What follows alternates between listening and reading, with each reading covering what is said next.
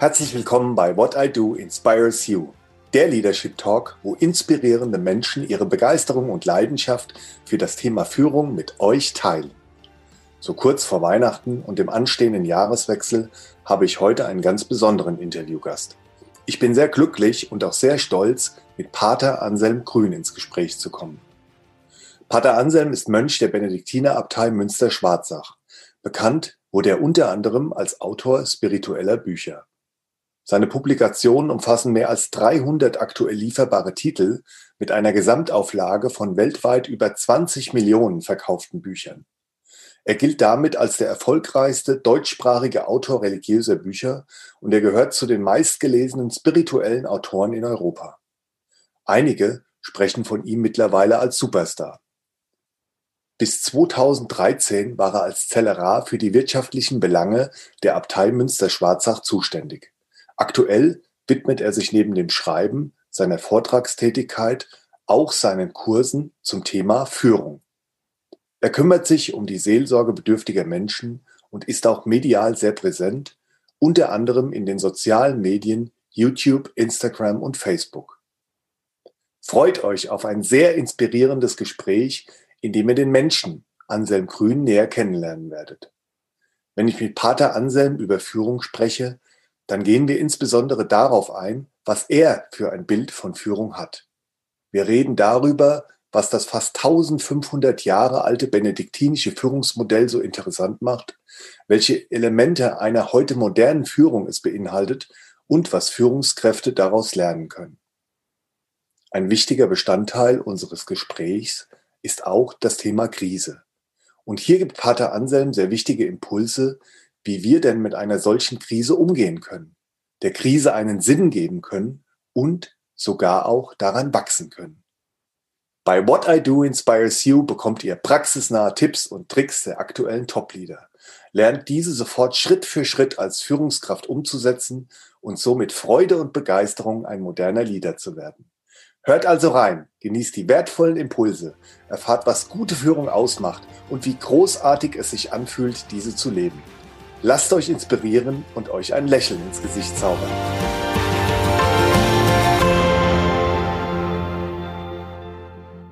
Lieber Pater Anselm, es ist mir eine große Freude und auch eine Ehre zugleich, Sie beim Podcast What I Do Inspires You begrüßen zu dürfen. Herzlich willkommen. Danke. Vor circa einem Jahr ist bei Dreisat ein sehr sehenswerter Beitrag mit dem Titel Das Phänomen Pater Anselm Grün erschienen. Und dort sagen Sie ja ganz am Ende, ich habe Antworten gegeben auf die Fragen der Menschen und erklären somit ihre große Popularität und auch ihre Beliebtheit. Und insofern bin ich und auch unsere Zuhörer schon ganz gespannt und auch neugierig auf Ihre Antworten zu meinen Fragen heute. Wir sind uns schon öfter in der Abtei Münster-Schwarzach begegnet und ich weiß, dass Rituale zu einem festen Bestandteil Ihres Lebens im Kloster gehören. Ein festes Ritual am Anfang eines Gesprächs in meinem Podcast ist die folgende Einstiegsfrage. Pater Anselm, was war Ihr schönstes Erlebnis in der letzten Woche und wo haben Sie Glück empfunden? Ich habe eine junge Frau begleitet, die in große Schwierigkeiten geraten ist durch einen Unfall und die ist aufrechter und mit mehr Hoffnung und Zuversicht wieder heimgefahren. Da in dem Augenblick war ich glücklich, dass jemand durch ein Gespräch wieder neue Hoffnung geschöpft hat. Ja, Sie selbst bezeichnen ja auch immer, ähm, Sie, Sie nennen das äh, in den seltensten Fällen Glück. Ne? Und ich weiß auch, Sie haben mal in einem Interview gesagt, diese Begrifflichkeit des Glücks, nehmen sie gar nicht so gerne, sondern für sie ist es eher so das gelingende Leben oder so diese Momente des gelingenden Lebens ähm, als, als Äquivalent ne, dieses Begriffes. Ja, Glück heißt für mich gelingendes Leben oder auch im Einklang sein mit mir selber. Dann bin ich glücklich, wenn ich im Einklang bin mit mir. Damit unsere Zuhörer Sie noch ein bisschen besser kennenlernen, Pater Anselm, und verstehen, wer denn der Mensch Anselm Grün ist, habe ich die drei folgenden Fragen an Sie. Wer sind Sie, Pater Anselm? Was ist Ihnen wirklich wichtig und wofür stehen Sie jeden Tag auf? Gut, ich bin Mönch seit 57 Jahren ähm, und mir ist wichtig, dass ich wirklich ähm, immer auf der Suche bin, dass ich nicht stehen bleibe, mich nicht ausruhe, auch nicht auf meinem Volk ausruhe, sondern einer, der Gott sucht, der den, den Menschen sucht. Und für mich ist wichtig, ein weites Herz zu haben, also nicht so eng zu sein, nicht kleinkariert, nicht, nicht zu urteilen, sondern mit einem weiten Herzen den Menschen zu begegnen. Und ich stehe jeden Morgen auf, weil ich ähm, das Gefühl habe, meine Aufgabe ist, Menschen zu ermutigen auf ihrem Weg. Menschen zu ermutigen auf ihrem Weg, das, ähm, das sind Begrifflichkeiten, die werden uns, glaube ich, im Laufe des Interviews ähm, auch, auch begleiten, weil gerade dieses Menschen ermutigen auf ihrem Weg ist natürlich auch was ganz Wichtiges im Kontext von Führung. Und ähm, wir reden ja hier in diesem Podcast ähm, über das Thema Führung und da möchte ich jetzt ganz gerne auch mit Ihnen einsteigen. Zunächst mal in die Begrifflichkeit von Führung und ähm, das, die Definition und was, was ist Ihr Verständnis von Führung, Pater Anselm? Ich spreche lieber in Bildern als in Definitionen. Für mich heißt äh, ein schönes Bild von Führen, diese schöne Geschichte von der gekrümmten Frau, die Jesus wieder aufrichtet. Und ich sage, der führt gut bei dem die Mitarbeiter auch abends aufrechter nach Hause gehen. Also jemand aufzurichten, jemand äh, in seine Kraft zu bringen. Ein anderes Bild von Führen heißt, Führen heißt für mich dem Leben dienen, auch der, dem Ganzen dienen, der Firma, aber auch dem einzelnen Menschen und Leben wecken in den einzelnen Menschen. Und das braucht eben auch Fantasie, dass ich mich hinein meditiere in den einzelnen Menschen. Was steckt in ihm für Potenzial? Also wenn ich das Leben wecke, dann tut es diesen Menschen gut und letztlich auch der Firma. Aber ich verzwecke den Menschen nicht, ähm, ich mache ihn nicht abhängig von den Zahlen. Das ist für mich ein falsches Führungsmodell, dass die Zahlen zu oberst stehen und der Mensch den Zahlen untergeordnet wird. Sie haben ja gesagt, Sie nehmen Bilder lieber als ähm, jetzt das Wort Definition und das finde ich insofern auch ganz schön, weil ja auch diese, diese Bilder haben ja auch schon eine Kraft und eine bestimmte Wirkung. Und gerade in einem Podcast, glaube ich, ist es auch sehr wichtig, immer wieder diese Bilder zu erzeugen. Ähm, dieses Bild des Aufrichtens habe ich beispielsweise auch noch sehr gut in Erinnerung, Pater Anselm, weil ich vor circa drei Jahren an einem Seminar in Münster-Schwarzach teilgenommen habe mit dem Titel Menschen führen, Leben wecken. Und genau da haben sie mit uns diese Übung gemacht wo wir auch sozusagen mit gesenktem Haupt durch den Raum gegangen sind, sind stehen geblieben und dann haben sie uns nacheinander damals aufgerichtet. Und das war für mich auch ein Bild, was ähm, wirklich so nachhaltig bei mir hängen geblieben ist und was ich dann auch wirklich für mich persönlich jetzt auch mitgenommen habe in der Führung von, von meinen Mitarbeitern. Das Seminar hat ja den Titel Menschen führen, Leben wecken und in dem gleichnamigen Buch haben sie ja auch ähm, geschrieben, führen heißt vor allem, Leben in den Menschen zu wecken und Leben aus ihnen hervorzulocken. Ja, was, was bedeutet denn dieses Leben wecken im Kontext von Führung, Pater Anselm? Dass ich einfach überlege, wo fließt bei diesen Menschen etwas? Also wenn ich die Mitarbeiter beobachte, vor allem dann, wenn es schwierig ist, ähm, warum ist das schwierig? Also für mich ist ein Grundsatz, keiner ist aus Lust schwierig, sondern immer aus einer inneren Not heraus. Aber ich glaube, und das äh, Leben wecken kann ich nur, wenn ich an das Leben glaube in dem Einzelnen, dass in ihm äh, Fähigkeiten sind. Und ich muss einfach wahrnehmen, beobachten, mich hineinspüren und dann sagen, wie könnte ich ihm was zutrauen, dass, dass das Potenzial da zum Blühen kommt. Ähm, was kann der gut, wo blüht er auf? Ähm, und dann tut es ihm gut und ich habe auch das Gefühl, äh, wenn ich jemand zum Leben geweckt habe, tut es auch mir als Führungskraft gut.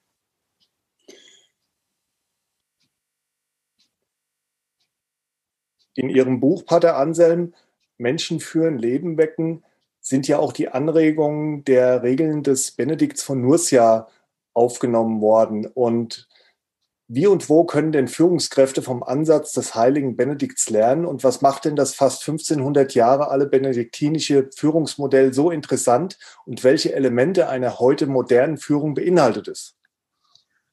Benedikt hat in seiner Regel Führungskapitel geschrieben für den wirtschaftlichen Leiter, für den Zellerar und aber auch für den Abt.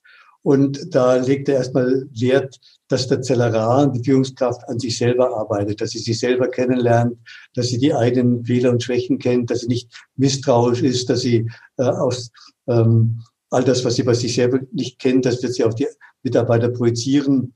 Das ist eine. Wer andere führen will, muss sich selber führen, muss sich selber gut kennenlernen.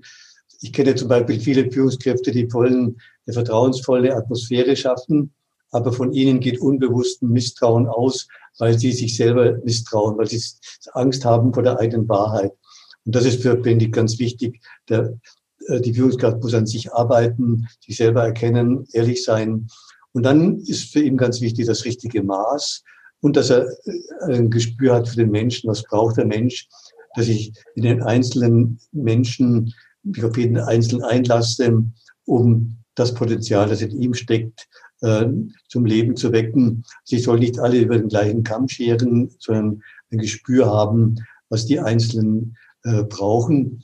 Und Benedikt ähm, meidet so große Worte. Also immer, wenn eine Firma zu großspurig von sich redet, bin ich auch skeptisch. Benedikt weiß, dass eine Gemeinschaft immer auch Probleme hat. Und wie kann ich nüchtern und trotzdem optimistisch mit Hoffnung diese Gemeinschaft führen, dass sie gut miteinander zusammenarbeitet. Gerade dieses Thema der Selbstführung ähm, als Eigenschaft vom Führen anderer ist ja ein sehr, sehr wichtiges Element. Also Sie haben es eben schon erwähnt, nur wer sich selbst führen kann, ähm, kann auch andere führen. Und ähm, da fand ich auch gerade auf der Seite 44 dieses Buches Menschen führen, Leben wecken, ähm, habe ich da auch ein schönes Zitat gefunden, was ähm, vielleicht manchen so ein bisschen heftiger erscheint, aber man kann da schon vieles rauslesen. Dort heißt es, manchen Managern täte es besser, sich zuerst einmal mit sich selbst zu beschäftigen und die eigene Seele zu erforschen, anstatt sich gleich mit schwierigen Mitmenschen und mit einer besseren Organisation der Firma zu befassen. Das bringt es, glaube ich, schon so ganz gut auf den Punkt, ist vielleicht auch ein bisschen provokativ hingeschrieben, aber ähm, so ist es, denke ich mal, auch gemeint, dass bevor man da auf Menschen losgelassen wird, ja, sich man zunächst mal mit sich selbst auch beschäftigt. Und das ist, glaube ich, auch immer eine sehr wichtige Erkenntnis von den Menschen und auch Führungskräften insbesondere, die dann zu ihnen ins, ins Kloster kommen und da wirklich auch einen Ort der Ruhe und der Stille vorfinden und wo sie dann auf jeden Fall auch die Gelegenheit haben, auch wenn es für den Einzelnen oder die Einzelnen nicht immer einfach ist, sich mit sich selbst auf einmal auch zu beschäftigen. Ja, also einmal ist Benedikt sagt, der Zellerar soll weise sein, sapiens, das kommt im Lateinischen von sapere schmecken, also jemand, der sich selber auch annehmen kann, der sich selber mag, der sich selber schmecken kann, von dem geht dann auch ein guter Geschmack aus.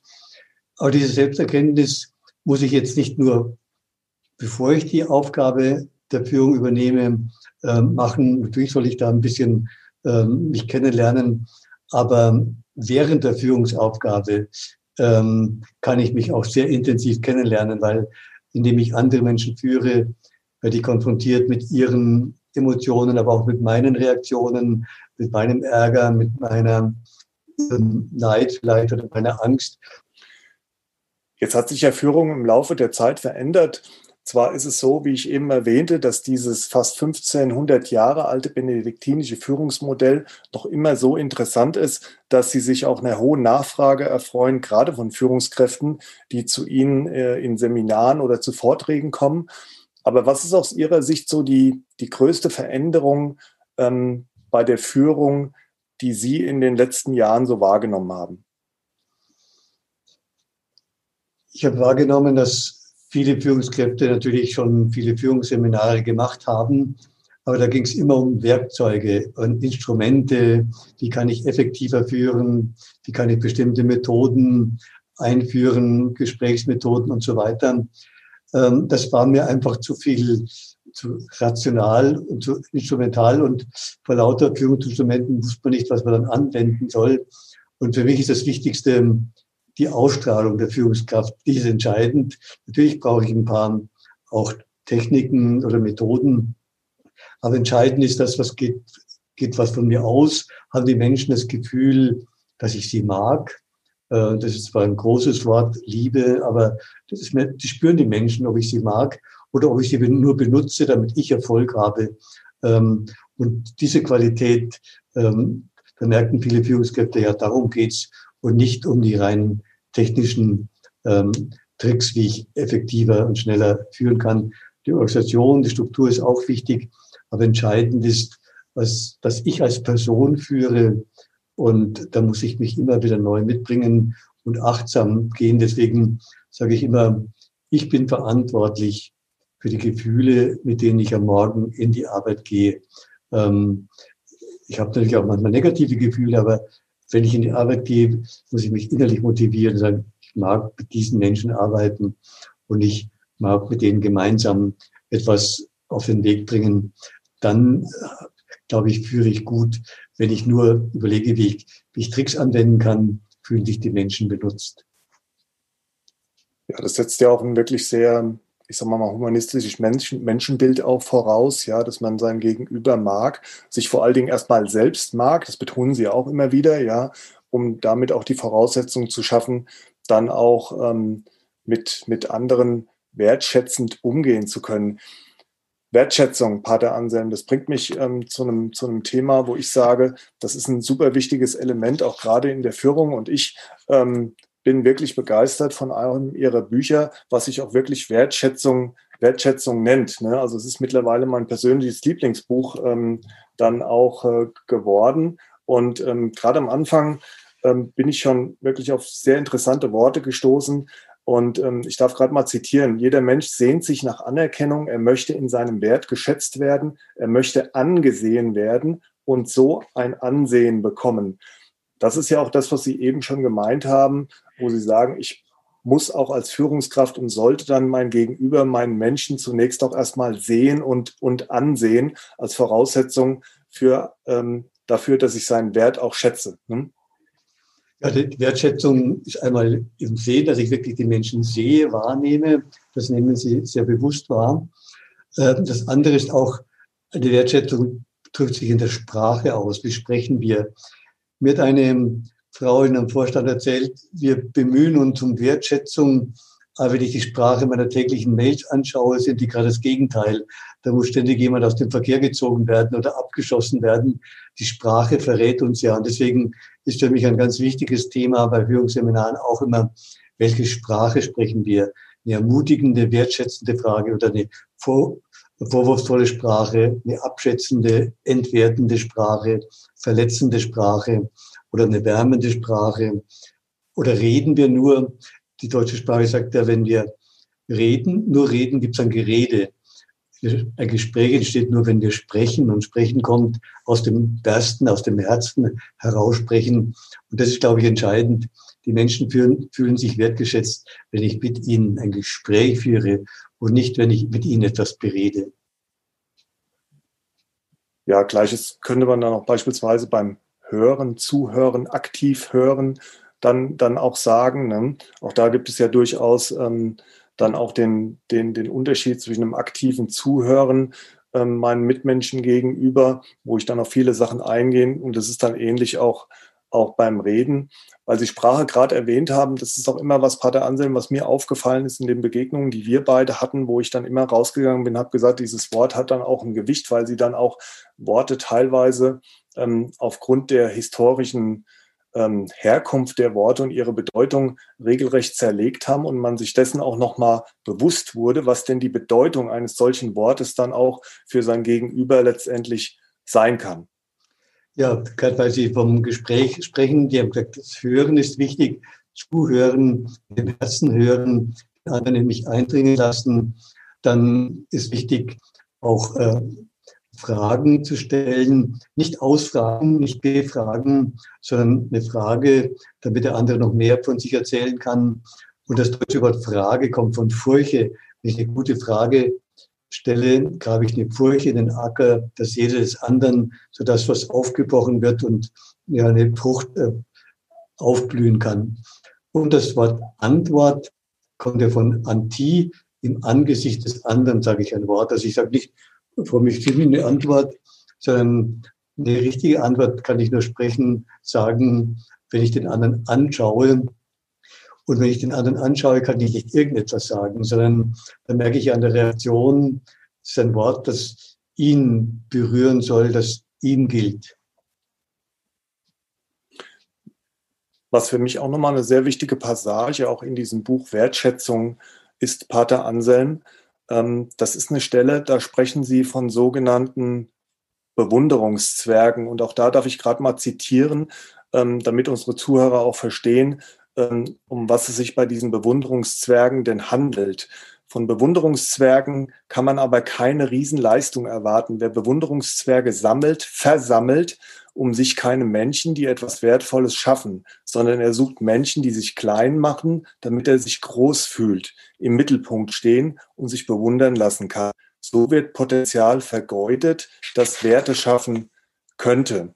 Und es das heißt dann im weiteren Verlauf, wenn ich um meinen eigenen Wert weiß, dann kann ich mich auch über den Wert der anderen freuen. Ich muss als Führungskraft nicht überall der Beste und der Beliebteste sein, denn ich habe meine eigenen Qualitäten. Die Größe des Menschen besteht darin, dass er den anderen wertschätzen und dessen Wert fördern kann. Das meint die Gerechtigkeit als Grundtugend der Führung.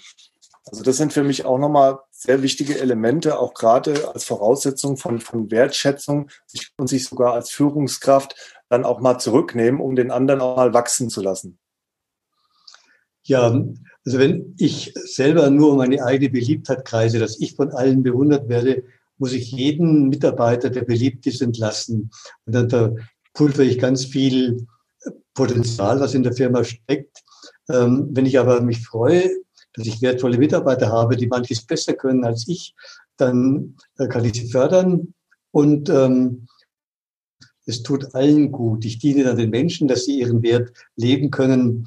Aber wenn ich selber Minderwertigkeitskomplexe habe, habe ich immer das Gefühl, ich muss der Größte sein und muss alle anderen ständig klein machen.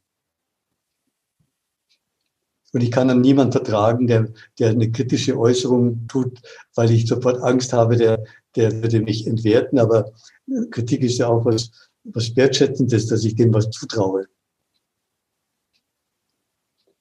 Sie haben ja eben auch schon mal das Wort Maß verwendet und ähm, um, um das Maß, also die Discretio, die Gabe der Unterscheidung, geht es äh, in einem weiteren Kapitel in diesem Buch Wertschätzung und da heißt es, als Tugend für den Führenden besteht die Discretio darin, für jeden Mitarbeiter und jede Mitarbeiterin das richtige Maß zu entdecken. Dann lähme ich die Mitarbeiter nicht, sondern fördere sie. Ich wecke in ihnen die Fähigkeiten, die in ihnen stecken und ich fördere den Wert, den jeder Einzelne besitzt. Jeder der, jeder Stärke und der, der Starke und der Schwache hat seine eigenen Stärken. Das ist, glaube ich, auch ein ganz, ganz wichtiger Punkt. Ähm, man sagt ja oft so flapsig dann auch Stärken, Stärken, aber das Stärken auch immer mehr in den Mittelpunkt dann kommen auch von Führung und dass die Führungskraft diese Stärken dann auch sieht. Ja, aber ich muss immer das richtige Maß. Ich kann nicht von jedem das Gleiche verlangen, sondern ich muss spüren, was sind seine Stärken, die kann ich noch fördern. Natürlich soll ich die Schwächen auch ein bisschen abmildern, aber nicht ständig äh, auf die Schwächen pochen, weil ähm, bis die sich ändern, es dauert viel länger, als wenn er die Stärken einsetzen kann und die Schwächen keinen Schaden ähm, voll, vollbringen, dann kann ich gut führen, dann, dann werde ich den Menschen gerecht und letztlich auch der Firma gerecht. Und das verlangt eben ein Einfühlungsvermögen und dass ich nicht mein Maß den anderen überstülpe. Ähm, das ist auch nicht so einfach. Ich kenne viele Führungskräfte, die viel arbeiten, aber unbewusst dann von jedem auch erwarten, er muss mindestens genauso viel arbeiten und dann ständig unzufrieden sind, dass sie nicht äh, genauso lang im Büro bleiben wie der Chef selber. Also das richtige Maß für mich selber und für die anderen spüren. Heute sprechen ja viele von Burnout. Und das hat immer, auch mit dem Maß zu tun, mit dem Maß an Arbeit, aber auch mit dem Maß meines eigenen Selbstbildes. Manche haben maßlose Selbstbilder, muss immer perfekt sein, immer gut drauf sein, immer alles im Griff haben, immer erfolgreich sein. Und solche maßlosen Bilder überfordern den Menschen. Ein Psychologe meint, die Depressionen sind oft ein Hilfeschrei der Seele gegen diese maßlosen Selbstbilder.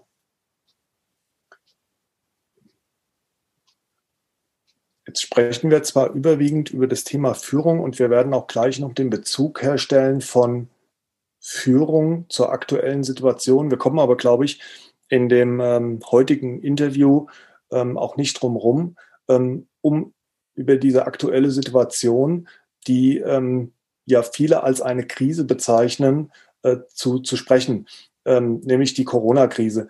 Pater Anselm, wann, wann empfindet man denn überhaupt eine Situation als, als Krise? Von der Definition her entsteht eine Krise, wenn das Gleichgewicht der Kräfte auseinanderbricht. Also die Kräfte von Angebot und Nachfrage, von ähm, Arbeit und, und Ergebnis.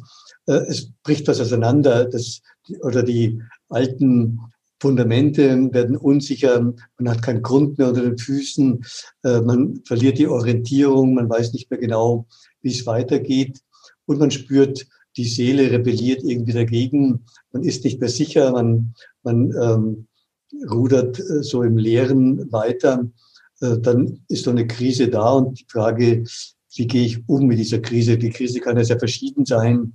Es gibt eine Sinnkrise, es gibt ähm, eine Beziehungskrise, es gibt ähm, ja eine, eine Glaubenskrise, es gibt ähm, ja auch eine ganz persönliche äh, Krise, weil ich mit meinen Emotionen nicht mehr zurechtkomme. Es hat wahrscheinlich diese Krise auch noch was Besonderes, weil sie so allumfassend und, ähm, und global ist.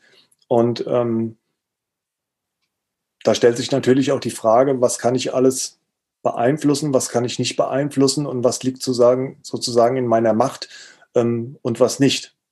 Ja. also die Pandemiekrise ist sicher einzigartig, weil sie die ganze Welt äh, betrifft und ähm, das Gleichgewicht in der Welt durcheinander gebracht hat. Und äh, insofern werden alle Menschen davon betroffen. Die stoische Philosophie unterscheidet zwischen dem, was in meiner Macht liegt und dem, was nicht in meiner Macht liegt. Und ich kann nur das ähm, verwandeln und ähm, behandeln, was in meiner Macht liegt. Zum Beispiel, wie ich darauf reagiere, auf äh, den Lockdown, dass ich daheim bleibe, wie ich reagiere auf, wenn die Familie äh, ganz eng zueinander lebt, wie ich reagiere, wie ich meinen Tag gestalte. Das ist alles in meiner Hand. Ähm, aber ähm, die Krise selber, ähm, den Virus allein kann ich kann ich nicht äh, aus der Welt schaffen und die äußeren Bedingungen kann ich, kann ich vielleicht mit beeinflussen, indem ich meine Stimme erhebe, aber ich muss irgendwo auch die äußeren Verhältnisse einfach akzeptieren, aber ich muss kreativ darauf reagieren. Das, die kreative Reaktion, die liegt in meiner Macht, aber die Dinge aus der Welt schaffen, das liegt nicht in meiner Macht. Ja, das ist, glaube ich, auch insbesondere bei der Krise so, dass man, ähm, wie Sie sagen, die Dinge nicht so einfach aus der Welt schaffen kann und ähm, man auf der einen Seite die Sachen so annehmen muss, wie sie sich gerade darstellen. Ähm, sie haben den Begriff der Kreativität ähm, verwendet. Ähm, es gibt wahrscheinlich jetzt auch kein Grundrezept und es ist individuell ähm, komplett unterschiedlich, aber wie kann jemand oder wie könnte ich jetzt auch gestärkt mit Hilfe von etwas Kreativität aus dieser Krise rauskommen? Gut, die Krise erzeugt ja bei uns einmal Angst. Angst geht es gut weiter. Mit meiner Firma habe ich kann überleben. Dann äh, gibt es von Hilflosigkeit, dass wir hilflos sind, oder auch von Mentalität der Krise geworden. Und alle drei äh, Gefühle muss ich zwar ernst nehmen, aber ich muss reagieren. Auf die Angst muss ich reagieren Angst und was heißt es? Wie kann ich dann äh, Möglichkeiten, was kann ich selber tun, damit die Angst auch geringer wird? Das der Opferrolle aussteigen, weil sonst werde ich bitter, sonst schwäche ich mich selber, sondern ich sage, ja, das ist jetzt so, aber wie kann ich, ähm, wie kann ich neue Ideen für meine entwickeln, wie kann ich mit meinen Mitarbeitern anders umgehen. Ich habe heute erst ein Janssen geführt, der ja eine Hotelkette hat, die momentan alle Hotels sind ähm, geschlossen. Aber er sagt, ist momentan besser als vor der Krise, weil wir ganz viel miteinander gesprochen haben und menschliche Basis geschaffen haben, dass, es, dass wir Hoffnung haben, gut weiterzukommen. Und das, ich denke, das ist wichtig, dass wir Hoffnung haben, dass wir nicht ähm, wie die Kaninchen vor der Schlange stecken bleiben und nur voll von Angst darauf starren, sondern die Situation sehen, wie sie ist und spüren, ja, was gibt es denn für Möglichkeiten? welche andere Schwerpunkte kann ich setzen in meinem Leben. Haben im Kontext der Situation von ähm, Bodo Janken und seiner Hotelkette äh, Upstalsboom, ähm, würden Sie so weit gehen, dass er dann auch ähm, der Krise einen Sinn verliehen hat? Ja, auf jeden Fall. Also äh, er hat Mitarbeiter eben nach dem was geben, wobei beim Sinn Viktor Frankl unterscheidet ja, hat die Krise in sich einen Sinn oder gehe ich der Krise, gebe ich der Situation einen Sinn? Und ähm, das ist wichtig, dass wir einen Sinn geben, einen Sinn finden. Und schon Friedrich Nietzsche sagte mal, ähm, wozu hat man fast jedes Wie ertragen. Also wenn ich Sinn habe, dann weckt es auch Energie in mir, dass ich diese Krise gut, gut bestehen kann. Wenn ich alles sinnlos sehe und überhaupt keine, keine Perspektive sehe, dann habe ich auch keine Energie. Ähm, und dann wird die Krise mich eher schwächen, als meine Energie stärken. Den Begriff der Hoffnung haben Sie ja auch in einem anderen Kontext gebraucht. Ähm, Sie selbst haben hier, ähm, weil Sie ja auf Kanälen wie Facebook und Instagram aktiv sind, zitiert aus einer Konferenz für Führungskräfte mit dem Thema Aufbruch und Hoffnung für eine sinnerfüllte Zukunft und haben gesagt, wenn wir aufbrechen wollen, dann braucht es zunächst ein Zerbrechen, also Vorstellungen zerbrechen lassen, um unsere, zu unserem wahren Selbst und zu neuen Möglichkeiten des Lebens aufzubrechen. Und es braucht Hoffnung, um ein sinnerfülltes Leben zu führen was, was ist eine sinnerfüllte Zukunft, Pater Anselm? Für mich ist eine sinnerfüllte Zukunft, wenn wir eine neue Solidarität miteinander leben.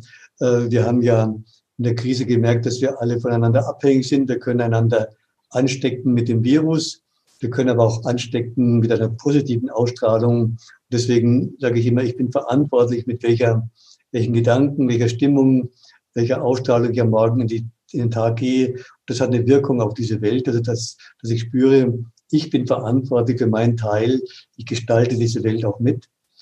Das Zweite ist, ähm, dass wir ein neues Miteinander, nicht nur mit den Menschen, ein neues Verständnis von Globalisierung sehen, dass wir Verantwortung haben füreinander, Verantwortung übernehmen und dass wir auch ein neues Miteinander mit der Natur leben. Denn die Krise zeigt ja auch, die Natur hat ja rebelliert irgendwie gegen, gegen ähm, den Menschen, der meint, er könnte immer so weitermachen.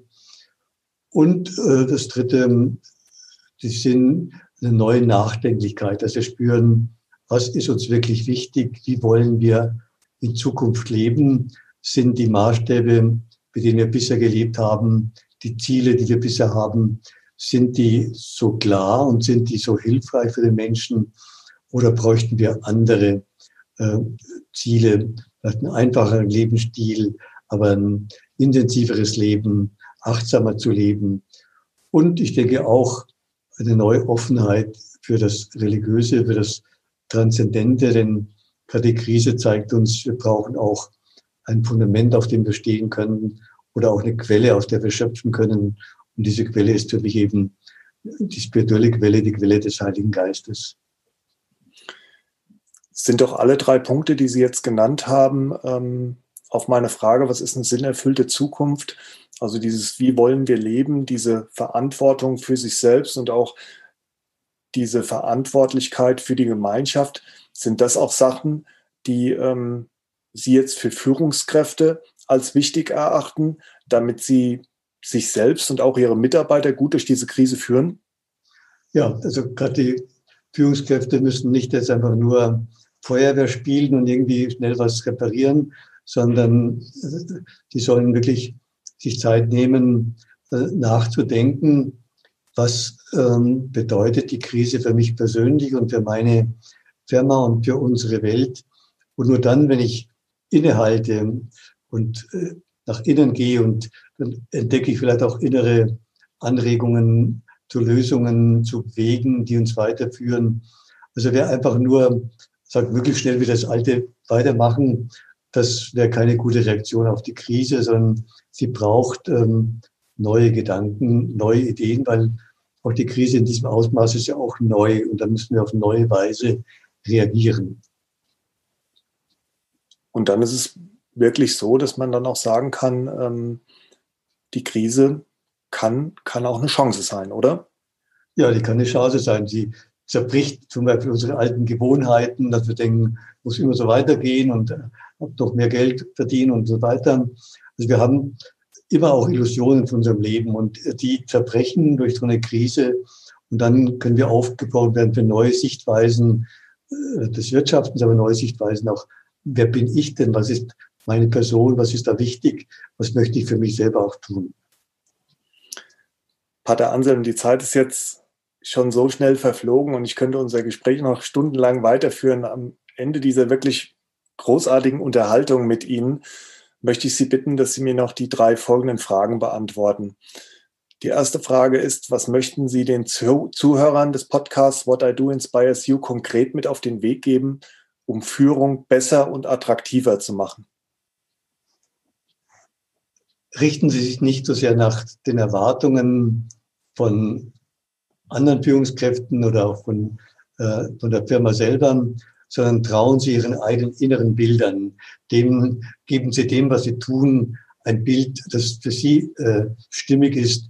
Und ich möchte Ihnen Lust am Führen vermitteln, dass Sie spüren, nicht immer einfach, aber Führen heißt auch Leben wecken. Und wenn ich Leben wecke, tut es mir selber gut. Und ich habe das Gefühl, ich leiste auch einen Beitrag zur Humanisierung der Gesellschaft. Das ist ja auch wichtig, dass wir spüren, es geht nicht nur, ob die Firma überlebt oder nicht, sondern wir die Gesellschaft auch gestalten. Und da haben Sie äh, die ganz wichtige Aufgabe. Und ich bin dankbar für jede Führungskraft, die Verantwortung übernimmt, weil von ihr eine ganz wichtige, wichtige Impulse für die Gesellschaft ausgehen. Meine zweite Frage, Pater Anselm, ist äh, zum Ende unseres Gesprächs, was ist Ihr Mutmacher-Plädoyer um unseren Zuhörern da draußen auch die Hoffnung und die Zuversicht zu geben, wie wir alle die aktuelle Krisensituation erfolgreich meistern können. Der Mutmacher ist die Hoffnung nie aufgeben. Und Hoffnung heißt nicht Erwartung, so muss es werden, sondern Hoffnung heißt, dass es irgendwie gut weitergeht. Und von Heraklit, dem griechischen Philosophen, stammt das schöne Wort, wer nicht das Unverhoffte erhofft, wird es nie erlangen. Und das wünsche ich Ihnen. Lateiner sagen, dum spiro spero, solange ich atme, hoffe ich, dass Sie mit Hoffnung durch die Krise gehen und dann werden Sie auch Wege entdecken, die Ihnen weiterhelfen. Vielen Dank. Und meine letzte Frage, die richtet sich auf das, was jetzt quasi unmittelbar vor der Tür steht. Weihnachten und auch der Jahreswechsel stehen ja vor der Tür. Und was wünschen Sie sich, Pater Anselm? Und was wünschen Sie auch Ihren Mitmenschen? Weihnachten wird ja in diesem Jahr anders werden. Viele vertraute Feiern werden so nicht äh, stattfinden. Insofern wünsche ich, dass wir neu über das Wesen nachdenken. Was heißt Weihnachten? Und da ist einmal, Gott ist herabgestiegen, damit wir auch den Mut haben, hinabzusteigen in die eigene Wirklichkeit. Und dass wir, wenn wir uns hineinhorchen, dass wir nicht nur auf unsere eigene Lebensgeschichte treffen, sondern dass in unserem Raum der Stille ist, der voll Frieden ist, voll vor Licht, vor Liebe, so wie wir das im Kind von Bethlehem sehen, dass dieser Raum auch in uns ist, die Krippe ist am Grund meiner Seele, und dass wir diesen Raum von Frieden in uns entdecken, dann wird von uns auch Frieden ausgehen. Für das neue Jahr wünsche ich ein Jahr der Hoffnung, ein Jahr der Zuversicht und ein Jahr einer, eines neuen Miteinanders. Vielen Dank, Pater Anselm, für dieses sehr inspirierende Gespräch. Der Titel des Podcasts ist ja What I Do Inspires You in Englisch und bedeutet, was ich tue, inspiriert die anderen. Und das kann ich wirklich sagen, dass das, was Sie tun und was Sie auch sagen, in Worte fassen, hat mich zumindest sehr inspiriert. Ich hoffe auch unsere Zuhörer hat es inspiriert. Ich wünsche Ihnen vor allem ganz, ganz viel Gesundheit, ein fröhliches Weihnachtsfest und zukünftig ganz viele tolle Begegnungen, Pater Anselm. Danke und Ihnen und den Zuhörern wünsche ich auch gesegnete Weihnachten und Gottes Segen für das neue Jahr, dass es ein gesegnetes Jahr ist, alles, was Sie in die Hand nehmen, auch Segen bringt. Dankeschön.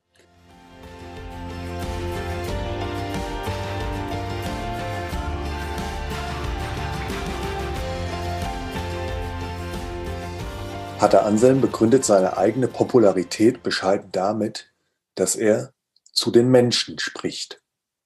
Ich habe heute mit ihm gesprochen und er hat auch zu euch als Zuhörer meines Podcasts gesprochen. Es war ein sehr inspirierendes und auch ein berührendes Gespräch mit Pater Anselm Grün und ich möchte euch gerne noch ein paar hilfreiche Impulse und Fragen mit auf den Weg geben. Erstens. Führen heißt, andere aufrichten und Leben wecken. Der führt gut, bei dem die Mitarbeiter abends aufrechter nach Hause gehen und man sie in ihre Kraft gebracht hat. Es ist wichtig, dass sich die Führungskraft in die Menschen hineinversetzt und sich fragt, was für ein Potenzial in den Menschen steckt. Die 1500 Jahre alten Regeln des heiligen Benedikts von Nursia zeigen bereits Elemente moderner Führung. Wer führt, soll auf sich selbst und seine Gefühle achten. Führen heißt bei Benedikt dienen und dienen heißt Leben hervorlocken in den Menschen. Was könnt ihr und auch eure Mitarbeiter und Mitarbeiterinnen gut und wo blühen sie auf?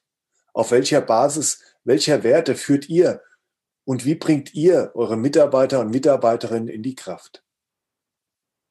Zweitens. Wertschätzung ist ein wichtiges Element von guter Führung.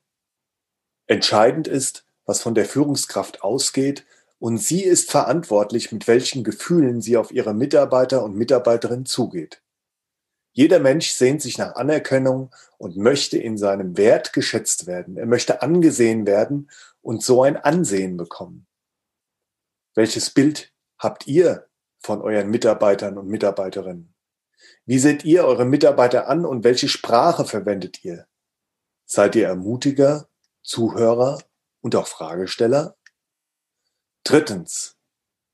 Wir können der Krise einen Sinn geben und kreativ darauf reagieren.